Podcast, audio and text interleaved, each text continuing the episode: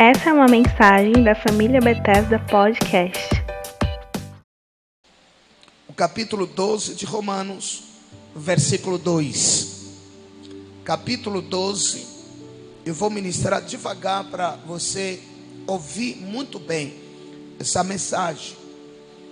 Ele diz assim: Não sede conformados com este mundo, mas sede transformados pela renovação do vosso entendimento, para que experimenteis qual seja a boa, agradável e perfeita vontade de Deus. Deixa eu repetir aqui. Não sede conformados, e outras versões dizem: não se conformem, não se conformar não virá um hábito, não se tornar algo comum. É isso que ele está falando. Não sede conformados com este mundo, mas sede transformados pela renovação do vosso entendimento, para que experimenteis qual seja a boa, agradável e perfeita vontade de Deus. Veja só a ordem aqui e não se conformar. Essa é a ordem. Esse versículo, se você vê muito bem, a ordem não se conformar, não se adequar, não se acostumar, não se se viciar. É outra linguagem essa é a ordem. A ordem não se conformar. Não se conformar com quem? Não se conformar com o que, apóstolo Moisés? Não se conformar com este mundo. E nós vamos olhar aqui, porque quando esse versículo ele fala do mundo, ele não está falando do mundo como planícies, não fala o mundo geograficamente. É isso que a Bíblia está falando. O que que nós observamos pela ordem que a palavra de Deus nos dá? Não se conformar. Essa é a ordem. Não se conformar. Pega essa palavra e você vai entender de tudo que nós vamos falar agora. Não se conformar, essa é a ordem. A ordem de Deus.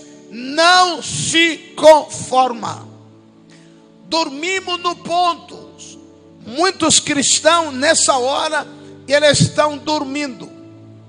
Tem muito crente, tem muitos cristãos. Eu não estou falando só no Brasil, mas eu estou falando do modo geral. Eles estão dormindo do ponto, no ponto, distraído. A distraição tomou conta da nossa mente e não percebemos que o adversário ele está trabalhando. Nós fomos distraídos, dormimos no ponto. Essa expressão de que você está dormindo no ponto significa que você atrasou, você foi corrompido, você foi enganado, você foi distraído, distraído. Essa palavra, essa palavra dormir no ponto. E a palavra de Deus disse: não se conformar. Essa é a ordem. Não se conformar. Deus está dando uma alerta, uma alerta nova na igreja de Cristo na face da terra. Não faça mais isso. Não entregue o campo ao aniversário, o adversário. Não entregue o seu direito ao seu adversário não entregue os seus territórios para os seus adversários. Não entregue a sua fé para o seu inimigo. Não aceite ele neutralizar a sua fé. Não seja, não se entregue no campo do adversário. Dormiu, será roubado. Distraído, será roubado. Vocês lembram quando a palavra de Deus disse: o diabo, nosso inimigo, ele está o nosso aderredor, ele vigiando, procurar o espaço para ele entrar. E ele não vai entrar quando você está atento, ele não vai entrar quando você está acordado, ele não vai entrar quando você está olhando, ele vai entrar quando você estiver distraído. Quando você estiver dormindo, essa é a hora que ele vai entrar com tudo. Roubar, ele é destruir todo o conhecimento de Deus que você já tem. Por isso é importante você ouvir. Para dormir, a palavra acorda não permita que o diabo roube a revelação de Deus na sua vida que você adquiriu a partir do dia que você entregou a sua vida a Jesus. Vocês acreditam? É que tudo que você aprendeu de Deus, ela pode sumir de um dia para outro. Tudo aquilo que você vem conservando, ele pode sumir numa hora para outra. Tudo aquilo que você tem ouvido, a partir do dia que você conheceu a Deus, pode ser varrido de um dia para outro. Em minuto, você pode perder tudo isso, você pode ser roubado de tudo isso.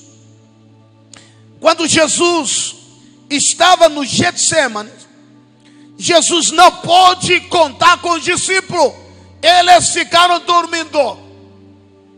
O momento mais importante que Jesus esperava que os discípulos tivessem acordado com ele, porque até então ele nunca convidou o discípulo para orar.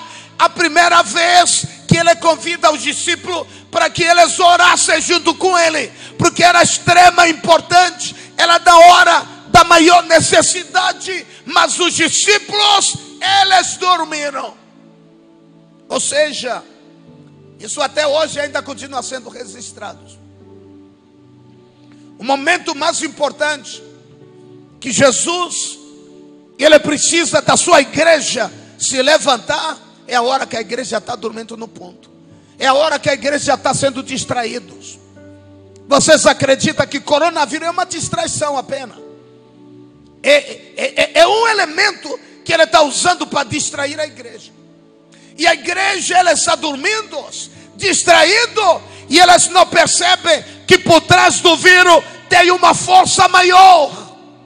Ela esquece que por trás do vírus tem o Lúcifer, ela é governando a situação. Mas a igreja, como não consegue olhar espiritualmente, porque quem está espiritualmente, ela consegue discernir espiritualmente o que está acontecendo. Mas a gente não estamos, sabe por quê? Porque nós estamos caindo na armadilha, nós estamos caindo na distração, nós estamos caindo nessa armadilha que o diabo está fazendo.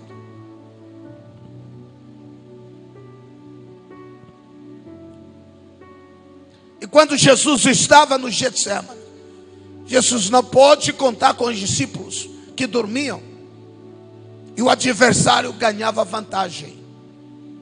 Toda vez que a igreja dorme, o adversário ganha vantagem. Toda vez que você fica distraído, parece que uma criança joga o confeito na boca enquanto fica chupando e ele perde todo o território. É isso que nós estamos percebendo nesses últimos dias. É isso que eu estou percebendo na igreja, inclusive a minha, que eu faço parte. É isso que eu estou percebendo. Por isso é importante para parar de dormir. É importante parar de dormir. Porque senão você será roubado. Parar de dormir, porque será roubado. A igreja precisa acordar. Para que você não seja sabotados, não seja roubados pela revelação que o Senhor tem lhe dado. O diabo continua tendo vantagem pelo discurso que vem do sistema do mundo, que já é do maligno.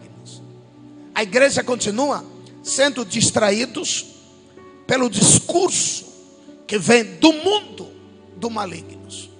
A igreja continua sendo distraídos né, irmãos? Parece que alguém, e ele joga um confeito, ele joga alguma coisa como a gente faz para pegar o peixe. Né? O peixe é de açude. O que, é que você faz? Você quer pegar todo e você joga a ração lá, lá, lá no açude. E nós estamos de tudo, todo peixe vem em cima para lutar para comer. E aí depois pega. Exatamente isso que o diabo está fazendo nesses últimos dias. Eu quero que você me escutem. Porque talvez o que você vai ouvir hoje, nunca você ouviu da minha boca. A igreja sendo distraídos, enquanto o diabo está tomando territórios. Distraídos, enquanto o diabo, com as suas estratégias, ele dominando territórios. A gente fica se, se, se escondendo, fugindo, irmão, correndo, enquanto a gente está mudando territórios com as mãos, com as nossas próprias mãos entregando. Abra sua Bíblia. Primeiro, primeira carta de João, capítulo 5, versículo 19. Sabemos que somos de Deus, é que o mundo todo está debaixo do poder do maligno. Isso está escrito na sua Bíblia. Sabemos que somos de Deus. Somos de Deus. É que o mundo todo, não só uma parte, não só um lugar, ele diz: o mundo todo está debaixo do poder do maligno. Se você olhar, talvez a sua versão, eles falou um pouquinho diferente do que eu disse, mas o sentido é o mesmo. Mundo, o que fala mundo aqui, você sublinhe a palavra mundo que está aqui, nesse versículo aqui, não significa o mundo geograficamente, montanhas ou planícies. Essa palavra mundo aqui Deixa eu ler. Sabemos que somos de Deus. É que o mundo todo está debaixo do poder do maligno. Eu quero perguntar para você: que mundo é esse que está debaixo do poder do maligno?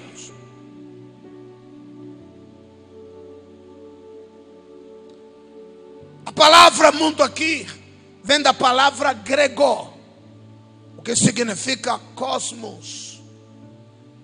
Anote isso. C-O-S-M-O.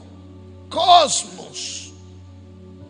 Essa palavra cosmos, que é o que está significado aqui no versículo 19, a palavra cosmos significa o sistema de um governo. Qual é o sistema que está debaixo do poder do Lúcifer? Se você acredita, se você acredita mesmo na palavra de Deus, você acredita mesmo na palavra de Deus,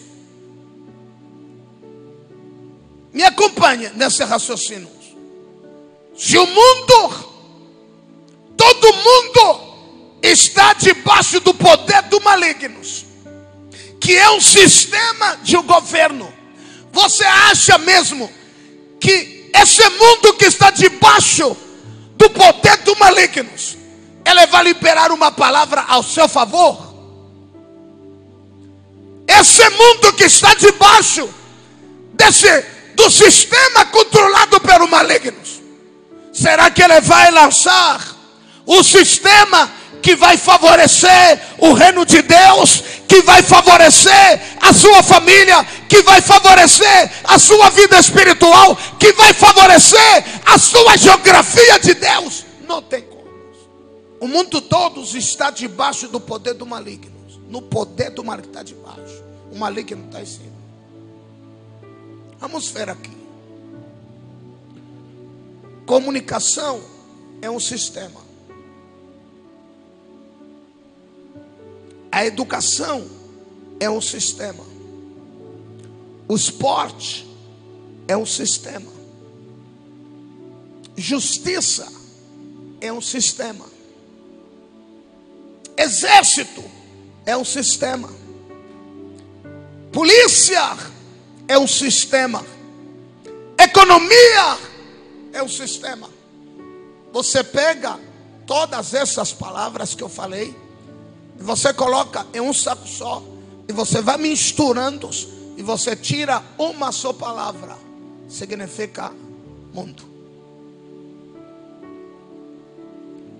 Você pega todas essas palavras, como tem outras, que eu não citei aqui, você mistura,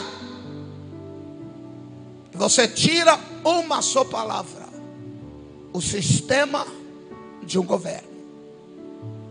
Esse é o sistema que não está nas mãos de Deus. Esse é o sistema que não está nas mãos de Deus. Vamos falar junto aqui. A comunicação no Brasil está nas mãos de Deus. Não. E você sabe disso. O sistema judiciário desse país está nas mãos de Deus? Não. A economia desse país está nas mãos de Deus? É não. A educação desse país está nas mãos de Deus? Não. É isso. Que tudo isso que eu falei, ele está debaixo do controle do Lúcifer.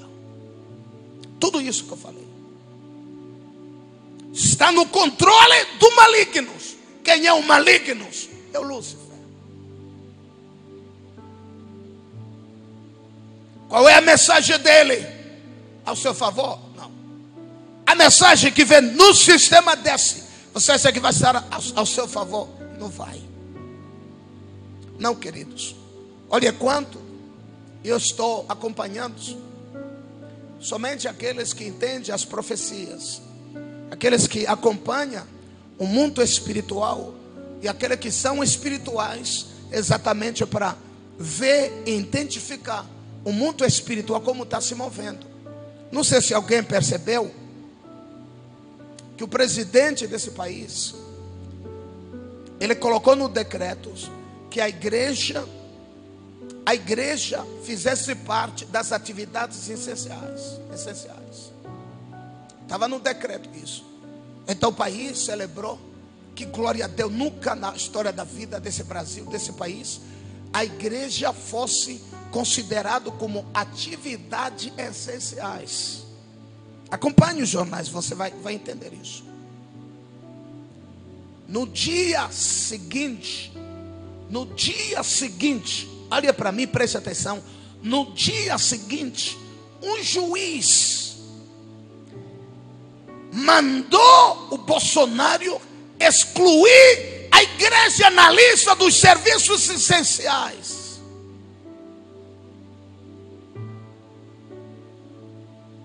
No dia seguinte,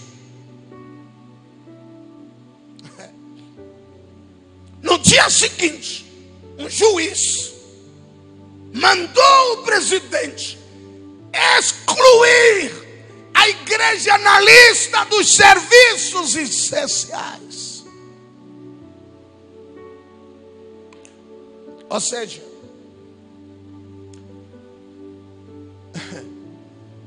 nessa lista de serviços essenciais, era caixa, era posto de gasolinas, eram mercado, mercadinhos e assim por frente, por diante.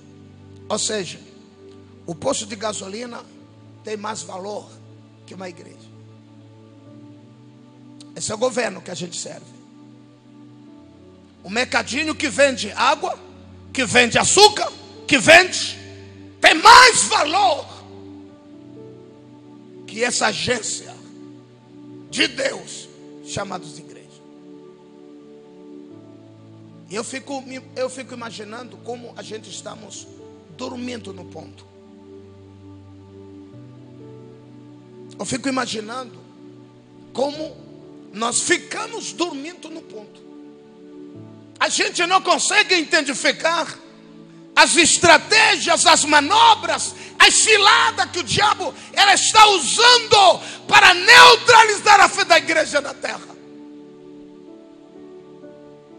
Se o mundo está no controle do maligno, Você acha que você vai colocar, o mundo vai colocar as leis ao seu favor? Não vai. De igual modo, ficamos adormecidos e hoje nos sentimos assaltados dentro das nossas casas. Nós somos assaltados hoje, dentro da sua própria casa. Mas o Senhor tomará nossa causa e o inimigo cairá por terra. E eu creio nisso. Esse é o momento que o Senhor ele está nos chamando para um desafio, onde o Senhor ele está falando para todos os cantos da terra: acordem, por favor, não durma mais. Essa é a hora que o Senhor ele está nos chamando. Eu queria que você abrisse a sua Bíblia, João capítulo 18. E vamos olhar isso aqui. É muito importante. Esse capítulo que nós vamos estar fazendo parte dessa realidade que eu estou falando aqui. João 18, versículo 1. Ele fala na hora que Jesus ele foi elevado. Vamos ver o comportamento dele, de como ele defendeu a igreja dele. Quando Jesus ele foi traído, quando Jesus estava com os discípulos, os discípulos dormiram e quando acordaram, o mestre já estava sendo cercado. O versículo de número 1, capítulo 18, João diz assim: Depois de fazer essa oração, que oração? Lembra que Jesus ele chamou os discípulos, foi com ele, e aí os discípulos dormiram. Aí Jesus voltou e disse assim: Peraí, você não podia nem vigiar pelo menos uma hora, nem conseguiram isso. É o tempo que a igreja está vivendo. Saiu, depois que de fazer essa oração, Jesus saiu com seus discípulos e foi para o outro lado do riacho de Cedron. Havia ali um jardim onde Jesus entrou com eles. Versículo 2: Judas, o traidor, conhecia aquele lugar porque Jesus tinha se reunidos muitas vezes ali com seu discípulo. Então Judas ele sabia porque era o lugar onde Jesus sempre fazia os discipulados, reunia com os discípulos, fazendo discipulados aí. O versículo 3. Então Judas foi ao jardim com um grupo de soldados e alguns guardas do templo, mandados pelo chefe dos sacerdotes e pelos fariseus. E ele estava armados e levavam lanternas e tochas. Os soldados que foram ao encontro para pegar Jesus. Versículo 4. Jesus sabia de tudo que ele iria acontecer, por isso caminhou na direção deles e perguntou. Na direção deles e perguntou. Jesus foi na direção de quem? Jesus foi na direção dos soldados que vieram para prender Jesus. Quem é que vocês estão procurando? Jesus perguntou. Os soldados, aquela equipe respondeu: Jesus de Nazaré. Responderam eles. E Jesus respondeu, diz assim: Sou eu. Disse Jesus: Judas, o traidor, estava com eles. Versículo 6: Quanto Jesus tinha? Disse: Sou eu. Eles recuaram e caíram no chão. Olha só, uma coisa importante que a gente precisa observar aqui. Só a resposta, alguém cairia no chão? Ele falando, sou eu. A pessoa que vocês estão procurando sou eu. E aqui na minha Bíblia diz assim: recuaram e eles caíram no chão. Todos. E o versículo 7. Jesus perguntou outra vez: Quem é que vocês estão procurando? Jesus de Nazaré. Tornaram a responder. Disse Jesus: Já afirmei que sou eu. Se é a mim que vocês procuram, então deixem que estes outros homens, está falando para os discípulos, que eles vão embora, porque o problema é comigo, não é com eles. E aí a gente percebe Jesus se levantando e defender a sua igreja. Se é comigo que vocês estão tratando, então libera eles ir embora. Olha Jesus defendendo a igreja deles. Deixe os discípulos ir embora. Acordem! A sua luta hoje não é coronavírus. Eu estou falando isso da igreja desde que começou. É claro que pessoas que ele não tem um discernimento espiritual, não caminha no mundo espiritual, ele não estão enxergando nada, eles só estão vendo o coronavírus. A sua luta não é com o coronavírus, coronavírus, mas é com o sistema que o anticristo ele está usando, ele usará para fechar e calar a voz de Deus na terra. A nossa luta não é com vírus. A nossa luta é com o sistema que está sendo construído, o sistema que está sendo montado exatamente para calar a voz de Deus na terra, para calar a voz de Deus na terra. O inimigo é assim: enquanto dormimos, nos distraímos, ele busca ciladas para nos paralisar. Irmão, vocês não têm ideia de quantos pastores estão paralisados, de quantos discípulos estão paralisados. Você não tem ideia. Aqui nesse texto que nós lemos agora, vemos como Jesus protege a sua igreja, cuida dos seus filhos e toma nossa causa. Ele expõe e se revela e se identifica porém o adversário literalmente cai por terra. Observe, Jesus não se escondeu, ele podia correr, ele podia ficar atrás de alguém, ele foi para frente, ele disse: Quem vocês estão procurando? E os homens disseram: Nós, nós estamos procurando Jesus de Nazaré. Aí Jesus, eu, eu imagino ele batendo no peito, dizendo assim: Sou eu que estou procurando sou eu. Será que é possível a gente estar de pé diante do desafio que está acontecendo? Onde você não perde a sua identidade, onde você não perde a sua fé, onde você não perde tudo aquilo que você conquistou com muito sacrifício, onde você levanta a sua voz dizendo: eu sei quem eu sou. Eu não vou abandonar a minha fé. Eu não vou ser roubado. Não vou ser sabotado. Mas eu creio que eu sou filho de Deus. Jesus pagou um preço muito caro para eu fugir do vírus.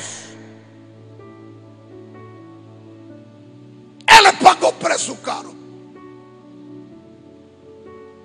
No entanto, contando com o mesmo Jesus que está trazendo sobre nossa graça de entendimento, que tudo está no controle dele, e ele mesmo nos dará o livramento. Ele mesmo nos dará o livramento, pois ele tem o poder de dar a vida na hora que quiser, mas na hora que ele desejar também, toma de volta. Deixa eu falar para você, meus irmãos. É. Ele tem o poder de dar vida e de tirar a vida. Na hora que ele quiser. Então, o seu medo não vai adiantar nada. Você lembra quando a Bíblia diz assim: Se Deus não guardar a casa, você pode você mergulhar no álcool gel, um tambor você fica lá guardado, o coronavírus te encontra lá. Você precisa, escute isso aqui, você precisa se preocupar com a perda da sua fé, não com vírus. Estou falando para cristão, estou falando para aqueles que foram remidos pelo sangue do Cordeiro. Você precisa se preocupar com a perda da sua fé em Deus e não morrer pelo corona. Você precisa se preocupar com a perda da sua fé em Deus e não pela morte do corona. Não pela morte do corona. Hey, se o Senhor, olha para mim, se o Senhor já livrou você de um acidente, o Senhor já livrou você do câncer, o Senhor já livrou você do grande incêndio, o Senhor já livrou você de uma grande violência doméstica. Será que agora esse Deus não pode livrar você do vírus?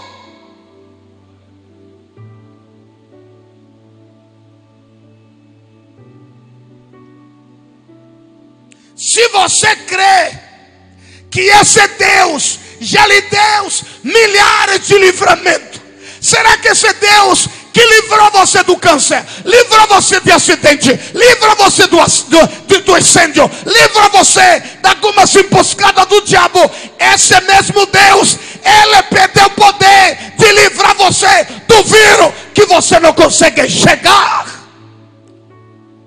Olha só o que ele disse. Ele dá a vida e Ele que tira a vida. Oh, você deixou de crer nisso. Você deixou de crer nisso. Que é Ele que dá vida e é Ele que tira a vida. Você deixou de crer nisso aqui. Você deixou de crer nisso. Que é Ele que dá vida é Ele que tira a vida. Você deixou de crer isso? Abra sua Bíblia rapidamente. João capítulo 10, versículo 17. João capítulo 10, versículo 17. Eu quero que você encontre. Eu quero que você ache. João capítulo 10, versículo 17. Diz assim: o Pai me ama porque eu dou a minha vida para recebê-la outra vez. Veja o versículo 18. Ninguém tira a minha vida de mim, mas eu a dou por minha própria vontade. Tenho a direção de dá-las, de tomá-la, recebê-la. Pois foi isso o que o meu Pai me mandou fazer. Sabem, a gente resumindo tudo isso, quem está no controle da sua vida é Deus. A partir do momento que você perder essa fé, você vai poder entrar na depressão por causa do vírus, você vai entrar numa ansiedade tremenda por causa do vírus, você vai perder a saúde por causa do vírus, porque você recuou e você deixou de crer que quem dá vida é Deus, quem tira a vida é Deus. Glória a Deus. Deixa eu perguntar isso para você, meus amados. Aqueles que acompanham as notícias do céu. Não aquele que acompanha as notícias que vem do sistema. Que esse sistema é contra o próprio Deus. Qual é o século ou o dia que o diabo abandonou o discurso da morte? Qual é o dia? Qual é o século? Qual é o mês? Qual é o ano? Qual é o dia que o Lúcifer, o diabo, ele abandonou o discurso de morte? Que dia? Qual é o trunfo dele? É usar a morte para você desestabilizar da sua fé. Qual é o discurso dele? Você morre.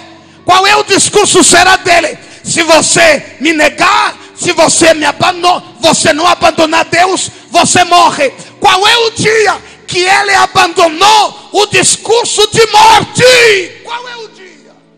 Nunca. Ele sempre usou o discurso de morte, porque ele sabe o ser humano, quando chega para morrer, ele tem medo. Morrer nesse corpo, não estamos falando morrer espiritualmente, eu estou falando morrer, morrer que é mudança da vida para outra. Então o diabo sempre, ele usou O diabo nunca abandonou o discurso da morte. Para você se conformar com o sistema desse mundo.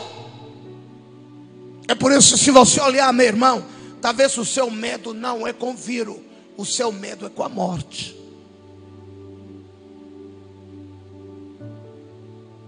Olha para mim, os heróis da fé foram jogados nas fornalhas,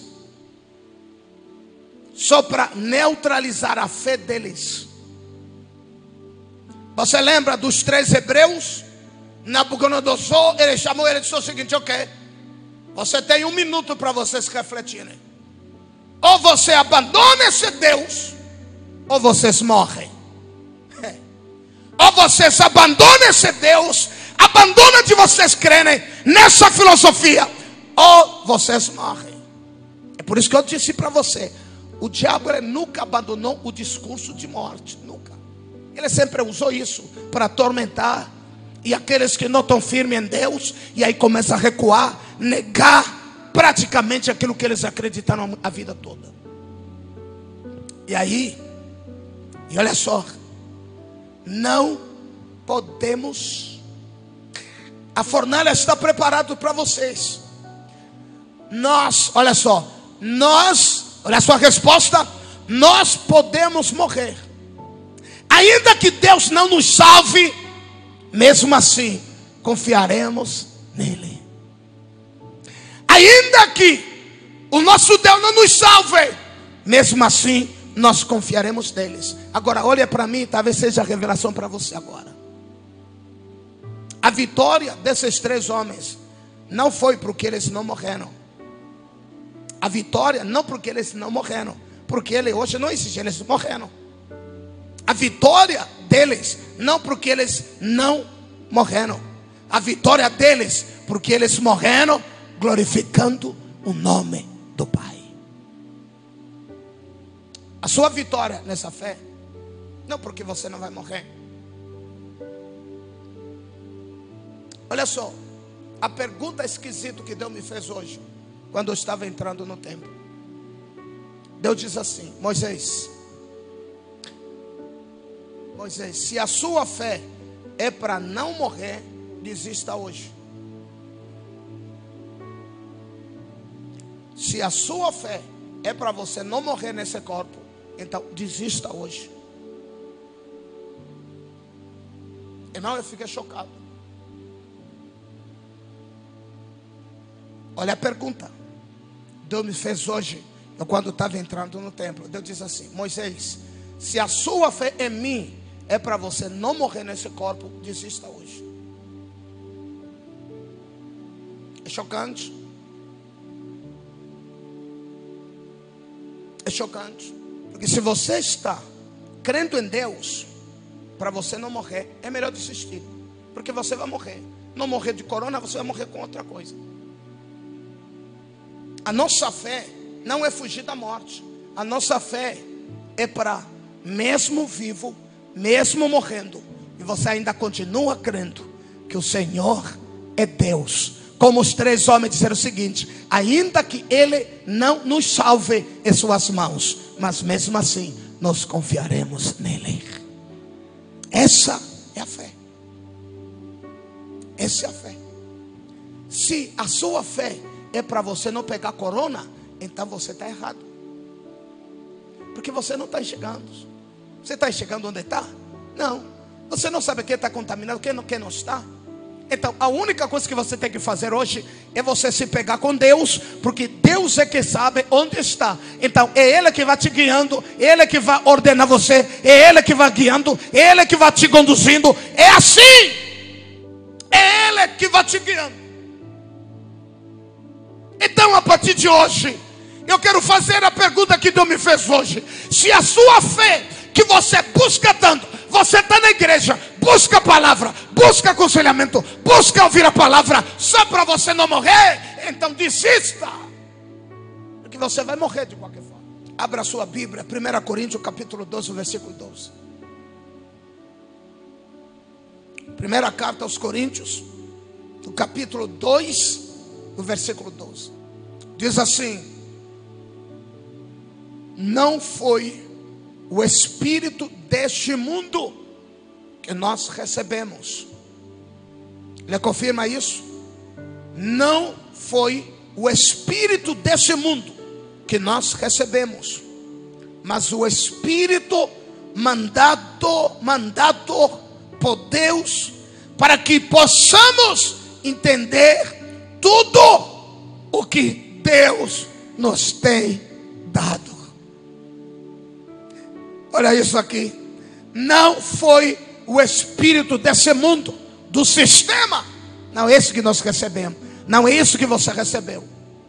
Nós recebemos o Espírito de Deus, para que possamos entender tudo o que Deus nos tem dado. Esse é tempo, qual é a interpretação que você está tendo, meu irmão? Veja o versículo 13. Portanto, quando falamos, nós usamos palavras ensinadas pelo Espírito de Deus e não palavras ensinadas pelas sabedorias humanas. Informações. Lembra que eu falei? Informações que você está recebendo. E eu tenho falado para muita gente, e eu continuo falando, irmão, se você quer vencer mesmo, então faça o seguinte: faça o seguinte, esteja pronto para morrer. Não importa. Se Deus não estiver comigo, então não adianta. Todos os precativos, não adianta. É por isso é importante você perceber a voz por trás do sistema. O que está por trás disso? Porque se você não souber o que está por trás disso, você vai propagar a mensagem do sistema do mundo que é contra o próprio Deus. Portanto, quando falamos, nós usamos a palavra ensinada pelo Espírito de Deus e não palavras ensinadas pela sabedoria humana. Assim, explicamos as verdades espirituais ao que são espirituais.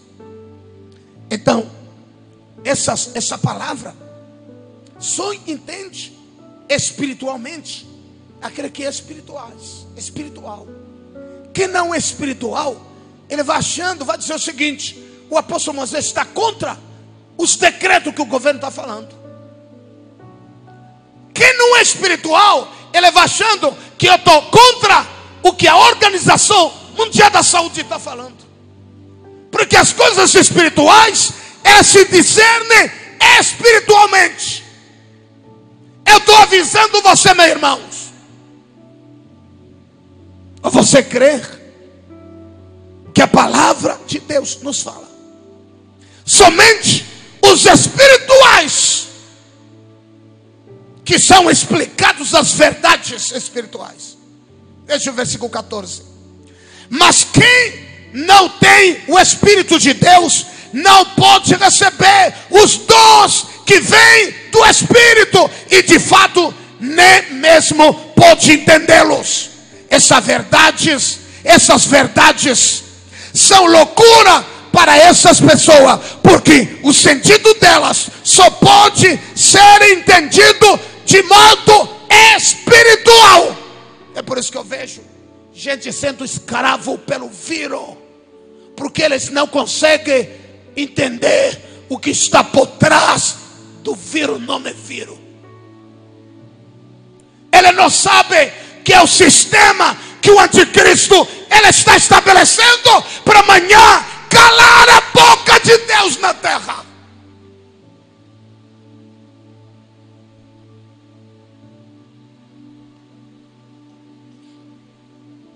Eu já percebi isso faz tempo.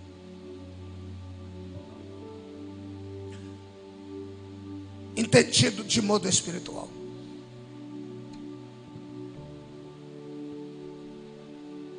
A sua luta hoje não é o vírus. Vocês lembram? A Bíblia diz assim. A Bíblia disse, Efésio disse claramente: a nossa luta não é contra a carne nem o sangue, é contra os poderes, mundo, lembra o mundo? Que governa esse planeta, que governa esse mundo. E aí Jesus diz assim: Pai, não tira eles do mundo. Deixa eles permanecerem. Mas só livra deles. Então o que nós devemos ter hoje é o livramento, é a oração de Jesus. Se você crê nisso. Agora, se você tiver medo, é melhor abandonar tudo.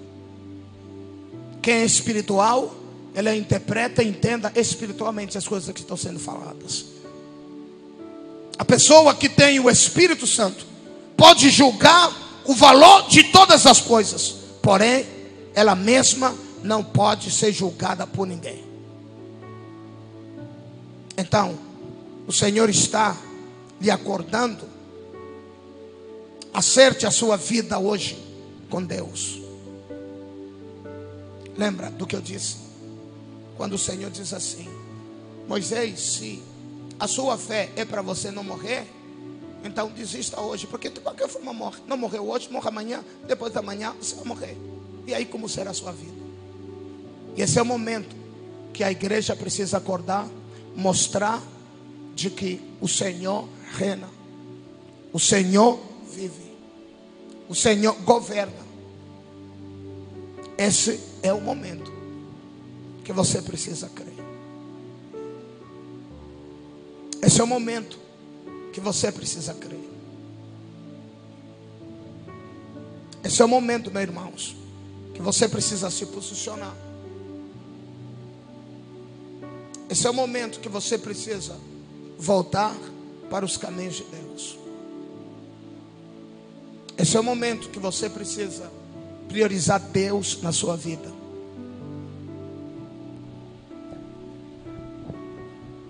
Esse é o momento que você precisa priorizar Deus na sua vida. Esse é o momento. Volte para Ele. Para você ficar por dentro da nossa programação, siga o nosso Instagram, família.bethesda.